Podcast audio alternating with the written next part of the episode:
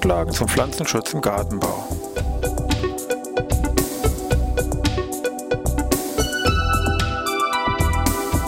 Ein wöchentlicher Podcast der Forschungsanstalt für Gartenbau an der Fachhochschule Weinstefan von und mit Thomas Lohrer. Für Gartenbaustudenten und alle anderen, die sich für Krankheiten und Schädlinge an Pflanzen, deren Biologie und Bekämpfung interessieren. Thema heute Ulmensterben. Ja, ich begrüße wieder hier in Weinstefan zur neuen Podcast-Folge Pflanzenschutz im Gartenbau. Diesmal, ja, vielleicht noch kurzer Vorspann, diesmal noch mit drei Folgen Podcast, heute noch und dann noch zwei weitere Folgen, also noch drei insgesamt. Dann werden wir diese Serie hier nach knapp zweieinhalb Jahren und 140 Podcast-Folgen beenden. Die schon mal vorab für Sie als Info. Ja, also heute Thema Ulmensterben oder auch ein anderer Name holländische Ulmenkrankheit. Grundwissen, was man so ein bisschen hat, ist irgendwie, okay, die Ursache, da war ein Pilz irgendwie zugange und Käfer hat das übertragen und im Ergebnis waren die Ulmen irgendwie tot. Das reicht jetzt für die Prüfung irgendwo nicht. Also da muss man schon ein bisschen mehr irgendwie wissen. Das wollen wir heute mal versuchen, hier mit dem Podcast dann ein bisschen näher mal so diese Verhältnisse, Stichwort Ulmensterben zu beleuchten im Detail mit Sicherheit ein spannendes und auch, sagen wir vielleicht dramatisches Beispiel für eine Krankheit an Pflanzen und deren Auswirkungen, Stichwort so Schadpotenzial von Schaderregern. Angefangen hat das Ganze etwa im Jahr 1919 in den Niederlanden, in Holland, wo die ersten Schäden an Ulmen nachgewiesen worden sind und deswegen auch diese Namensableitung holländische Ulmenkrankheit, weil es eben Holland, Niederlande zum ersten Mal nachgewiesen worden ist. Von dort hat sich diese Krankheit rasch weiter ausgedehnt. Belgien, Deutschland, Deutschland 1921, Spanien meinetwegen 1936, über ganz Europa konnte sich dann diese Krankheit hier ausbreiten, führte zu einem massiven Ulmensterben, im Wesentlichen in den Jahren 1920 bis 1940. Ist dann hier auch 1930 über Frankreich und Holzlieferungen in die USA verschleppt worden, hat dort auch sich ebenfalls rasch ausgebreitet. Vielleicht mal so ein paar, ich sag mal, Verlustzahlen. Stichwort meinetwegen Niederlande in den Jahren 1930 bis 1943 sind ungefähr 34 Prozent der ehemals 1,2 Millionen Ulmenbäume abgestorben. Anderes Beispiel mal wegen Bundesstaat Deutschland, aus einer größeren Stadt hier Berlin, bis zum Jahr 1935 ist ebenfalls ungefähr ein Drittel der knapp 78.000 Ulmen in Berlin hier abgestorben aufgrund eben hier dieser Krankheit. Ab den 40er Jahren war dann so ein bisschen, sagen wir im Prinzip Ruhe in Europa, aber eigentlich war das fast nur so eine Ruhe vor dem Sturm, weil nämlich dann Ende der 60er Jahre in Großbritannien eine neue Schadenswelle von einem Ulmensterben stattgefunden hat, und zwar mit einer damals noch vermuteten anderen, aggressiveren Rasse, die aus Kanada eingeschleppt worden ist.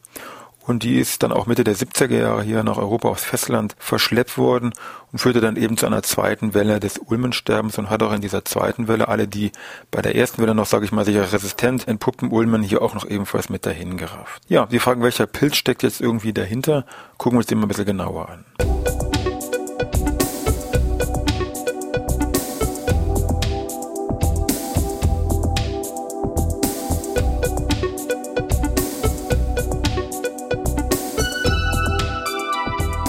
Ja, Namensgebung vom Ulmensterben von diesem Pilz, muss man schon gleich sagen, ist fast schon so ein Kapitel für sich.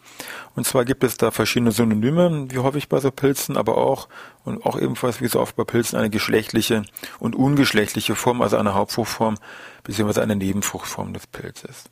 Relativ früh 1922 konnte bereits die Nebenfruchtform von diesem Ulmensterben nachgewiesen werden, wurde damals als Graphium ulmi bezeichnet. Diese Nebenfruchtform bildet ein Choremium aus, also als Fruchtkörper, wird auch als Synema bezeichnet. Müssen Sie sich so vorstellen, in gewisser Entfernung sich das anschaut, sieht das aus wie ein Stiel, wo eine Kugel drauf ist. Wenn man ein bisschen näher hinguckt, entpuppt sich hier der Stiel als, ich sag mal, zusammengeklebte Konidienträger und die Kugel ist mehr diese diese Konidienträger, die an der Spitze so fächerartig aufgehen und wo eben jede Menge Konidien dran sitzen, die bildern eben hier diese Kugel. Also die Nebenfruchtform Graphium ulmi, Ausbildung Choremium, beziehungsweise fachlich auch als Synema bezeichnet. Später gab es noch eine Namensänderung. Graphium ulmi wurde dann zu Pesotum ulmi. Die eigentliche Hauptfruchtform, äh, hierbei handelt es sich um entsprechende Perithecien, also Fruchtkörper hier mit einem flaschenförmigen Fruchtkörper mit so einem langen Hals. Und beim Perithecium ist klar, wir befinden uns hier bei den Schlauchpilzen, Askomyceten, wo eben Askosporen gebildet werden. Von der Namensgebung wurde hier 1932 der erste Name vergeben, Ceratostomella ulmi. Diese Gattungsbezeichnung wurde dann in den nächsten Jahren noch ein bisschen umgeändert. 1934 dann wurde das in die Gattung Ophiostoma umbenannt und 1952 dann in die auch heute relativ bekannte Gattung natürlich Ceratocystis. Also wäre Ceratocystis ulmi der, sage ich mal, bekanntere Name, wobei Ophiostoma ulmi auch noch immer relativ geläufig ist. Hätten wir es damit? Noch nicht ganz, weil es gibt nämlich bei der Nebenfruchtform noch eine Sonderform, weil nämlich dieser Pilz auch die Fähigkeit besitzt, als, als eine Art Hefepilzsprossung hier durchzuführen und diese sprossende Pilzform wird dann hier als Sporotrix-Form näher bezeichnet. Wir haben auch vorhin schon gesagt, wir haben zwei Wellen gehabt, die dann anfänglich wurde man vermutet, das sind zwei unterschiedliche Rassen. Da hat man später rasch erkannt, nee, es sind zwei verschiedene Arten. Also haben wir zum einen eben, ich sag mal, Ophiostoma ulmi, also das klassische, und dann eben der neue, haben auch einen Namen hier wunderbar mit eingebaut, Ophiostoma novo-ulmi. Beide bilden dann wieder hier diese Graphium-Art, Stichwort Nebenfruchtform, und diese Sporotrix-Form, Stichwort Hefeform aus. Mittlerweile, wir befinden uns, sage ich mal, Mitte der 90er Jahre, ist da noch eine dritte Art mit dazugekommen, Ophiostoma himal-ulmi.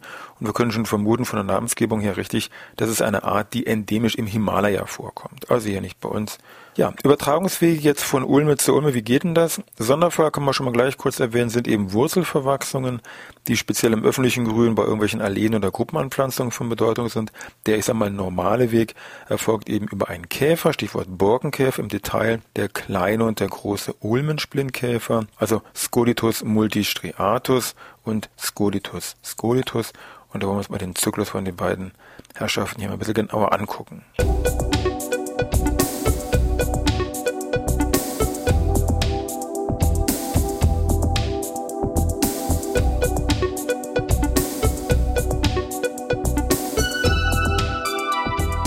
Ja, Zyklus von diesen beiden Borkenkäferarten natürlich sehr eng verknüpft jetzt hier natürlich mit dieser Pilzverbreitung.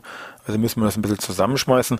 Aber wir wollen uns jetzt nicht zu sehr hier in Details verstricken. Es geht mehr so um das Grundgerüst, dass man das verstanden hat. Also, Borkenkäfer, Stichwort Larve im Winter hier im Holz von den Ulmen, Verpuppung im Frühjahr dann zum Käfer.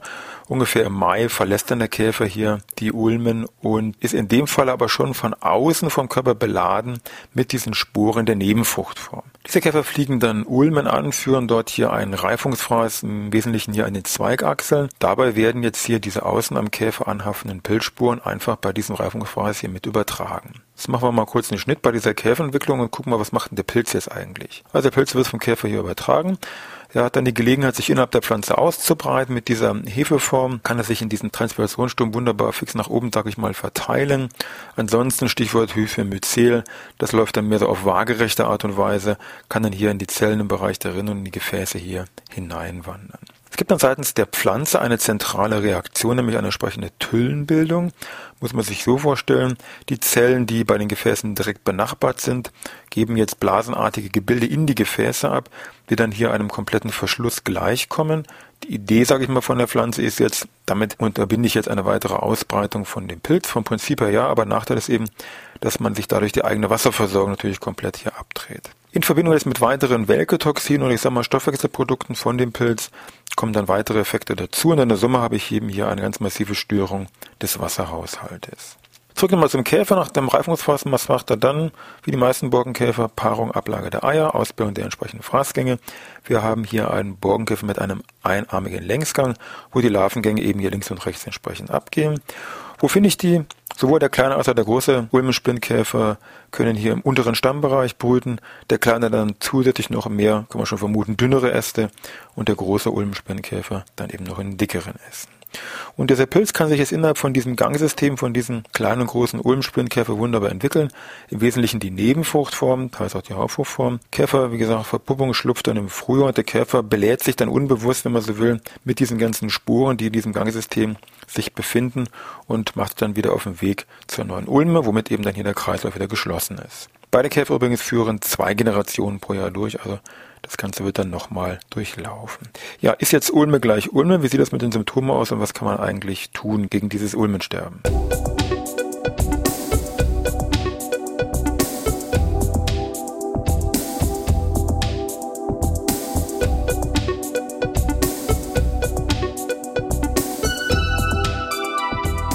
Die heimischen Ulmen sind bei uns alle gefährdet, also sage ich mal Ulmus glabra, die Bergulme, Ulmus minor, die Feldulme und Ulmus levis, die Flatterulme auch. Wobei ganz klar zu sagen ist, Ulmus levis, die Flatterulme deutlich weniger betroffen. Das hat aber jetzt nicht damit zu tun, dass die jetzt, sage ich mal, resistent ist oder irgendwelche Wundergene hat, sondern hängt einfach damit zusammen, diese Flatterulme ist für die Borkenkäfer nicht so interessant. Das heißt, wird deutlich weniger vom Borkenkäfer hier genutzt als Wurzpflanze. Also hat es einfach wesentlich weniger die Gelegenheit, hier mit diesen Borkenkäfern und damit auch vielleicht mit diesem Pilz in Kontakt zu treten. Von den Symptomen vom Ulmensterben fängt das meistens an, dass irgendwelche Einzeläste, irgendwelche Sektoren hier, solche Welke-Erscheinungen, dann später relativ rasch irgendwelche Blatteinrollungen, die trocknen dann ein, bleiben auch noch sehr lange hier am Baum hängen, sind so typische Symptome.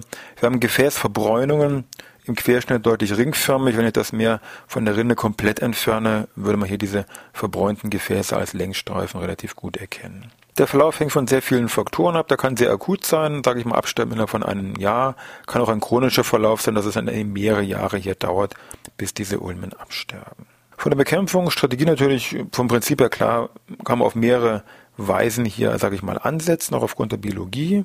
Natürlich naheliegend, erstmal den Käfer, sage ich mal, hier irgendwo unter Beschuss zu nehmen, also Stichwort Vektorenbekämpfung, mittels meinetwegen irgendwelcher Insektizide oder mittels Borkenkäferfallen, also bevor der Käfer hier die Ulme natürlich besiedelt. Andere Möglichkeit war, oder ist auch in Versuchen ausprobiert worden, natürlich Fungizide in den Stamm zu applizieren, um den Pilz ja hinterher zu jagen. In gewissen Teilen funktioniert aber meist noch eine sehr beschränkte Wirkung und auch nur mit bestimmten Kombinationen, also auch nicht so die Lösung schlechthin.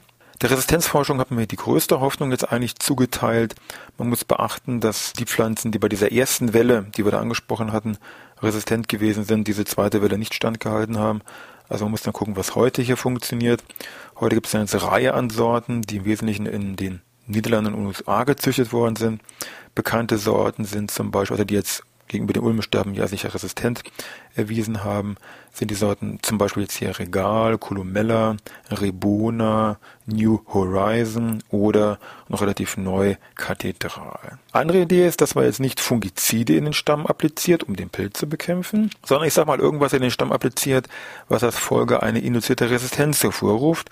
Das ist ein Verfahren, was schon Anfang der 90er in den Niederlanden ausprobiert worden ist und auch im Einsatz gewesen ist.